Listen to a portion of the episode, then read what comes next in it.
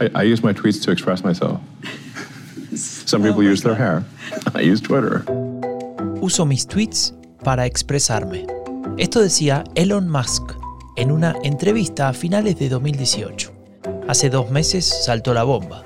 El multimillonario de origen sudafricano quería comprar la red social fundada por Jack Dorsey en 2006, con una oferta de 43 mil millones de dólares. Un tiempo después anunció que suspendía la compra de la empresa. La razón oficial es que esperaba detalles sobre cuentas falsas, pero detrás de esta operación hay mucho más de lo que se ve a primera vista. Una operación con un impacto enorme en el universo de las redes sociales, la política y la propia democracia. ¿Cuál es el verdadero objetivo de Musk? ¿Cómo cambiará la red social bajo su propiedad? ¿Y hacia dónde van Twitter y el resto de las redes sociales? Son algunas de las preguntas que hoy ponemos bajo la lupa. A veces hay que mirar dos veces. Hay que ser cuidadoso para no perderse ningún detalle. No queremos que nada importante pase desapercibido, especialmente si se trata de lo que nos interesa. Y en este podcast ponemos todo lo que nos interesa bajo la lupa. Un podcast de diálogo político, un proyecto de la Fundación Conrad Adenauer. Soy Franco de Ledone. El hombre más rico del mundo va a poder comprar su red social favorita que él mismo ha denominado la Plaza Digital del Pueblo. Tiene 95 millones de seguidores en Twitter y un patrimonio estimado de 218 mil millones de dólares. Esos son 90 millones de seguidores más que el fundador de Twitter y 150 mil millones de dólares más que el fundador de Facebook. ¿Por qué al hombre más rico del mundo le interesa una red social que da pérdidas? ¿Influencia? ¿Poder? ¿Una competencia con otros millonarios? Le preguntamos a Guillermo Tell Aveledo Col, profesor de estudios políticos en la Universidad Metropolitana en Caracas, cuál cree que es la verdadera motivación del movimiento de Elon Musk. Creo que nunca sabremos el verdadero objetivo de Elon Musk para comprar Twitter. Podemos especular de acuerdo a su acción previa y de acuerdo a su rol en la economía global. Por una parte está el hecho de querer competir con otros acaudalados millonarios, con otros mil millonarios que tienen entrada en compañías de medios de comunicación, en compañías de, de, telecomunicaciones o de tecnología de información. Entonces esa liga de los Zuckerberg, los Bezos, los Branson, que son, vamos a decir, el conjunto con el que se quiere comparar y el que él quiere superar. Eso por una parte. Y creo que por otro lado, su propia influencia en Twitter lo hace el campo ideal para una expansión de su, de su opinión. Musk no solo se ve como un inventor, no solo se ve como un empresario, no solo se ve como un, como un creador, sino también como un visionario, como un visionario futuro y percibo que siente que esa es una plataforma que le es necesaria, que le es necesario tener. El multimillonario Elon Musk publicó en su cuenta personal un mensaje corto pero bastante contundente. Dice, acuerdo de Twitter suspendido temporalmente a la espera de detalles que respalden el cálculo de que las cuentas falsas o spam representan menos del 5% de los usuarios. Elon Musk es un provocador y Twitter es una red social ideal para la provocación. Solo hay que mirar lo que tuitea y cómo tuitea para darse cuenta de que le ha tomado la medida a la herramienta y consigue su objetivo de notoriedad sin demasiado esfuerzo. Es noticia cuando anuncia que quiere comprar Twitter, es noticia cuando dice que Donald Trump debe volver a tuitear, y es noticia cuando otra vez, sorpresivamente, suspende la compra de Twitter dando unas razones que poca gente se termina de creer.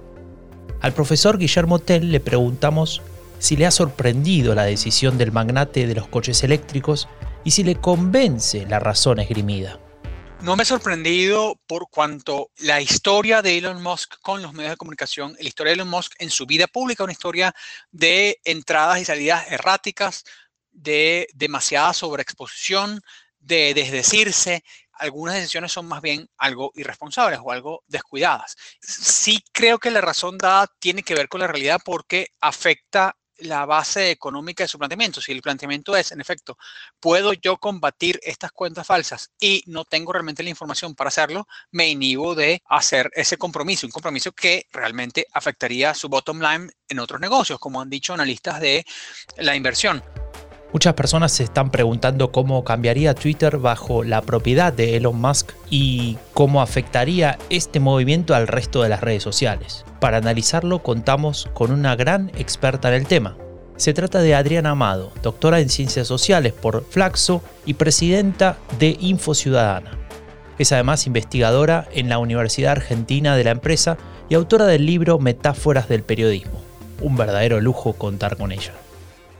Lo cierto es que lo compre o no lo compre, retomo un concepto de Manuel Castells que planteaba hace unos años que Internet es un espacio de libertad, con lo cual de plantearse una restricción de libertad en una de las redes, la gente emigra rápidamente hacia otra. Es lo que estamos viendo ahora en la guerra de Rusia contra Ucrania, en donde las restricciones que está poniendo el gobierno ruso en la participación de las redes, el cierre de algunas plataformas globales en la propia Rusia, lo único que ha disparado es el uso de IP para falsear la conexión y el crecimiento de mensajerías alternativas. Con lo cual creo que el ejercicio de libertad que propone las redes va a ir creciendo más allá de los intentos de gobiernos o de empresas de tomar control de alguna parte de ellas.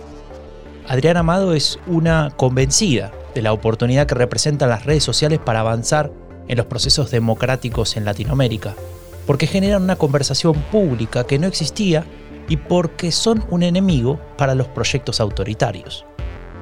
El mayor aporte de las redes sociales es una conversación pública que no existía en el siglo pasado, en donde la opinión pública estaba de alguna manera delimitada a la opinión publicada en, los espacios de la prensa y de la discusión de las élites. Esta conversación pública es novedosa y por lo tanto todavía no tiene los carriles ordenados que quizás necesitarían para ser mecanismos participativos genuinos, pero creo que eh, muy rápidamente eso se está ordenando y la propia depuración que se ha hecho en algunas plataformas del tema de desinformación y de la intrusión de cuentas falsas o de operaciones por bots automatizados con fines eh, espurios, muestra que em, la red aprende rápidamente. Los estudios muestran que la inteligencia colectiva aplicada a la circulación de información genera círculos virtuosos y creo que van a ir eh, reforzándose para ese lado y, y, que el aprendizaje va a ser mucho más rápido que el que esperábamos, lo cual traerá, espero, efectos positivos en los procesos democráticos de, la región. Queremos profundizar en ese papel de las redes sociales como espacios para la libertad de expresión, a pesar de los intentos de gobiernos y empresas por limitarla. Y le preguntamos entonces a la profesora Amado qué ocurre en una región como Latinoamérica, donde hay tantos proyectos de corte autoritario que ven en las redes a un enemigo, en este contexto, las redes sociales son espacios que eh, permiten eh, la expresión que no está permitida a veces desde los enclaves del poder. Con lo cual, lejos de pensar a las redes sociales como amenazantes, desde Latinoamérica la veo como un espacio que está dando eh, la posibilidad de eh, conexión de comunidades que estaban cerradas en circuitos de medios muy condicionados o que eh, no tenían parámetros de comparación de sus derechos y que ahora, gracias a que pueden conectarse y recibir noticias de otras partes del mundo, empiezan a entrar en crisis unos modelos eh, muy, muy cristalizados y de poca libertad. Elon Musk se reivindica a sí mismo como un absolutista de la libertad de expresión. Y hemos analizado, gracias a la profesora Adriana Amado, las oportunidades que para los procesos democráticos representan las redes sociales. El problema reside en que el interés de los propietarios de las redes es de tener poder e influencia y el interés de los gobiernos autoritarios es el de silenciar las críticas a su gestión y condicionar a la opinión pública. ¿Quién cuida entonces de la libertad de expresión? ¿Y hasta qué punto esa libertad de expresión ampara comportamientos que debilitan nuestra democracia? Cuando Musk se reúne con Bolsonaro en medio de una campaña electoral a la presidencia de Brasil, no está defendiendo la libertad de expresión, sino un modelo que beneficia a sus negocios. En medio de todo eso, los ciudadanos estamos indefensos. Pero eso ya lo sabíamos, ¿no? Y hasta aquí llegamos hoy. Ingresa a dialogopolítico.org para leer más sobre la política global y latinoamericana. No te olvides de registrarte en el newsletter para recibir cada semana lo más relevante en tu email. Yo soy Franco de Ledone y esto fue Bajo la Lupa, un podcast de diálogo político, un proyecto de la Fundación Conrad Adenauer. Nos escuchamos muy pronto.